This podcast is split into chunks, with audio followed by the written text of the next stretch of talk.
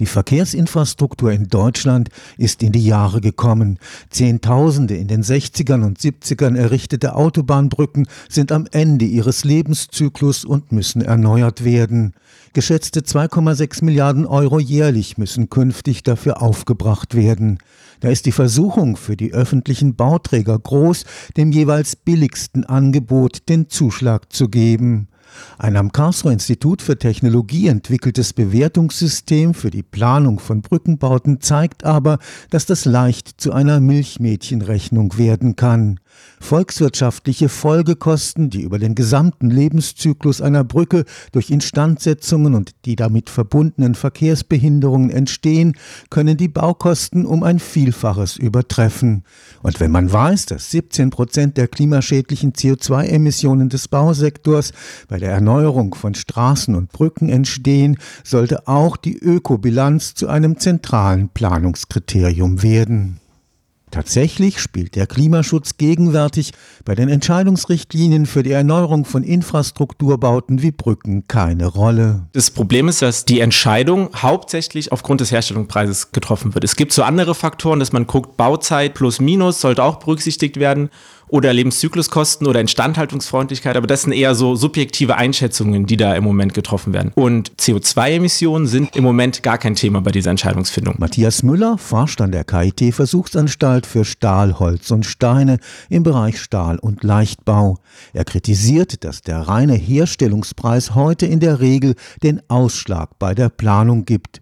Mit dem Intec Bridge Forschungsprojekt soll den PlanerInnen deshalb jetzt ein einfach zu handhabendes Instrument Instrument zu einer ganzheitlichen Planung an die Hand gegeben werden. Ganzheitliche Planung bedeutet für uns jetzt in Bezug auf Brückenbau, dass man halt zum einen logischerweise die Kosten berücksichtigt, also nicht nur die Neubaukosten, sondern auch die Kosten über den gesamten Lebenszyklus. Dann eben diese ökobilanziellen Auswirkungen, also die Umweltauswirkungen, CO2 über den gesamten Lebenszyklus. Und immer wenn ich irgendwas an der Brücke mache, habe ich Verkehrsbeeinträchtigungen, also im schlimmsten Fall Staus und dass wir eben auch diese externen Effekte, also die Effekte auf die Autofahrer, auf den Verkehr mit in die Entscheidungsfindung mit einbeziehen. Wenn die Brücke an einem zentralen Verkehrsknotenpunkt errichtet werden soll, können volkswirtschaftliche Folgekosten, beispielsweise durch Staus bei Instandhaltungsmaßnahmen über den gesamten Lebenszyklus hinweg, die Erstellungskosten um ein Vielfaches übersteigen. Wenn wir eine Baustelle haben, haben wir immer erstmal Fahrzeuge fahren langsamer durch diesen Baustellenbereich. Das heißt, wir haben Zeitverluste bei der Bevölkerung. Zusätzlich haben wir eine andere Emission unserer Fahrzeuge. Das ist ganz interessant, wenn wir jetzt erstmal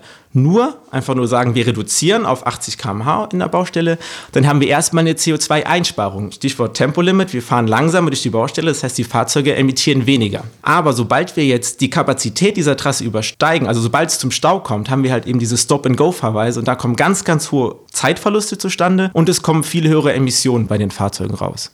Und diese Effekte, also jetzt Zeitverluste und Emissionen, kann man eben in volkswirtschaftliche Kosten übersetzen. Also man muss überlegen, jede Stunde, die eine Person im Stau steht, die kostet die Volkswirtschaft Geld. Da gibt es verschiedene Kostenansätze für. Steht die Person im Freizeitstau, dann wird das Ganze über Umfragen ermittelt. Wie viel ist es Ihnen wert, jetzt eine Stunde früher da zu sein an einem Ort? Das sind im Schnitt in Deutschland ungefähr 8,95 Euro. Und es gibt natürlich auch Leute, also pro Stunde, und es gibt Leute, die im Arbeitsverkehr, da wird das mit einem Arbeitsstundensatz gerechnet.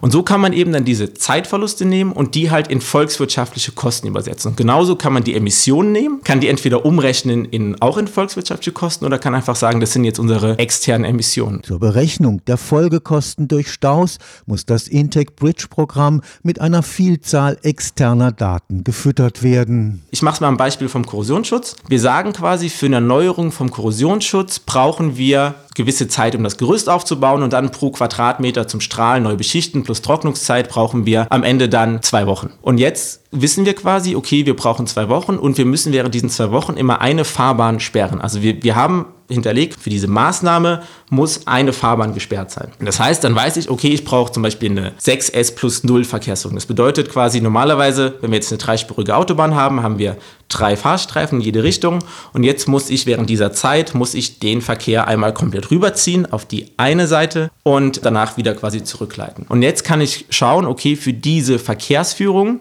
habe ich die und die Kapazität der Trasse. Also zum Beispiel dafür können jetzt anstatt 5500 Fahrzeuge pro Stunde, können hier jetzt nur noch 3700 Fahrzeuge pro Stunde lang fahren. Und dann kann man im Prinzip einfach über so ein Warteschlangenmodell, kann man erstmal rechnen, ich weiß ja, ich habe 70.000 Fahrzeuge pro Tag zum Beispiel, das ist jetzt die Information, die wir zusätzlich benötigen. Und dann weiß ich eben, okay, der Verkehr verteilt sich so, ich habe eine Morgenspitze, da fahren relativ viele Fahrzeuge rein, dann fahren nachmittags nochmal viele Fahrzeuge rein.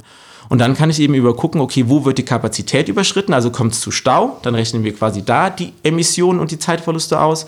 Und wenn wir keine Staus haben, können wir einfach rechnen, okay, wie schnell fahren denn die Fahrzeuge, wenn die Trasse zu 70, 80, 90 Prozent ausgelastet ist. Mit den Geschwindigkeitsprofilen kann man dann die Emissionen berechnen. Das Problem bei einer in diesem Sinne nachhaltigen Bewertung von Planungsvarianten ist der richtige Zeitpunkt, zu dem man sie vornimmt. Am genauesten kann ich die Analyse machen, indem ich sie ganz, ganz spät in der Planung mache. Also wenn ich quasi Ausführungsplanung bin, wenn ich schon genau weiß, ich brauche so und so viele Meter Schweißnaht, ich brauche so und so viele Kopfbolzendübel, dann kann ich ganz genau die Ergebnisse berechnen. Dann kann ich auch ziemlich genau, wenn ich schon Bauzeitenplan habe, kann ich genau diese volkswirtschaftlichen Kosten Kosten und genau die Ökobilanz aufstellen. In dieser Phase ist jedoch die Lenkungswirkung nicht mehr vorhanden. Also wenn ich schon die Schweißnahtdicke weiß, dann kann ich auch nicht mehr jetzt sagen, uh, vielleicht ist hier ein anderes Design sinnvoll. Das heißt, am sinnvollsten wäre es, diese Analyse in einer ganz, ganz frühen Planungsphase zu machen. Am liebsten sogar noch beim Streckenvergleich. Also wo ich schaue, brauche ich überhaupt eine Brücke, ja oder nein? Die Lösung bietet eine Art hierarchischer Aufbau der Datenbank von Intake Bridge. Das Problem ist, dass wir in diesen frühen Phasen gar nicht diese ganzen Informationen haben, die wir für die Analyse brauchen, weil um jetzt quasi die externen Kosten aufgrund der Erneuerung vom Korrosionsschutz durchzuführen, muss ich natürlich wissen, okay, wie viel Korrosionsschutz ist denn da? Das heißt, wir nehmen unsere vorbilanzierten Elemente, die auf einer ganz, ganz feinen Ebene sind, und setzen die über statistische Anteile zu immer größeren Elementen zusammen. Das heißt, wir haben dann quasi in der Vorplanung einfach nur ein ganz einfaches Element, Brückenträger, und der hat statistische Anteile für die Stahlträger drin, statistische Anteile für diese Korrosionsschutz und statistische Anteile für Schweißnähte und so weiter und so fort. Und in der Berechnung wird das Ganze dann zerlegt in diese Anteile. Das heißt, die Idee ist, wir fangen ganz früh an mit ganz groben Modellen, hierarchisch ganz weit oben und dann im Laufe der Planung, umso weiter wir unsere Modelle detaillieren, umso weiter können wir auch die Berechnung detaillieren. Haben aber immer die gleichen Eingangsdaten, weil am Anfang haben wir alles mit statistischen Anteilen und im Laufe der Planung werden dann diese statistischen Anteile zu projektspezifischen Mengen. Und so können wir immer genauere Ergebnisse erzielen, können aber auch ganz, ganz früh Ergebnisse erzielen. Was zählt am Ende mehr? Weniger CO2-Emissionen, weniger Staus oder doch geringere Kosten? Die politische Gewichtung der Vergleichsergebnisse kann Intec Bridge den kommunalen PlanerInnen letztlich nicht abnehmen. Was ist wie viel wert? Also wie viel ist Ökobilanzenswert und wie viel ist Kostenwert? Das ist eine Frage, die muss die Gesellschaft oder die Politik entscheiden. Wir gehen so weit, dass wir sagen, das sind die bauwerksbezogenen Kosten, das ist die CO2-Bilanz, das sind diese externen volkswirtschaftlichen Kosten und das sind jetzt diese externen Emissionen. Und wie stark man jetzt was gewichtet, das ist eine politische Frage. Und die können wir auch nicht beantworten und die wollen wir auch gar nicht beantworten. Wir wollen nur eine gute Entscheidungsunterstützung geben, sodass dann am Ende der Entscheidungsträger selbst entscheiden kann, okay, ich gewichte das jetzt so. Aber diese Gewichtung selber nehmen wir nicht vor. Wir geben nur die Daten raus und dann muss eine Person selber entscheiden, okay, das ist mir so viel wert und das entscheide ich deswegen. Stefan Fuchs, Karlsruher Institut für Technologie.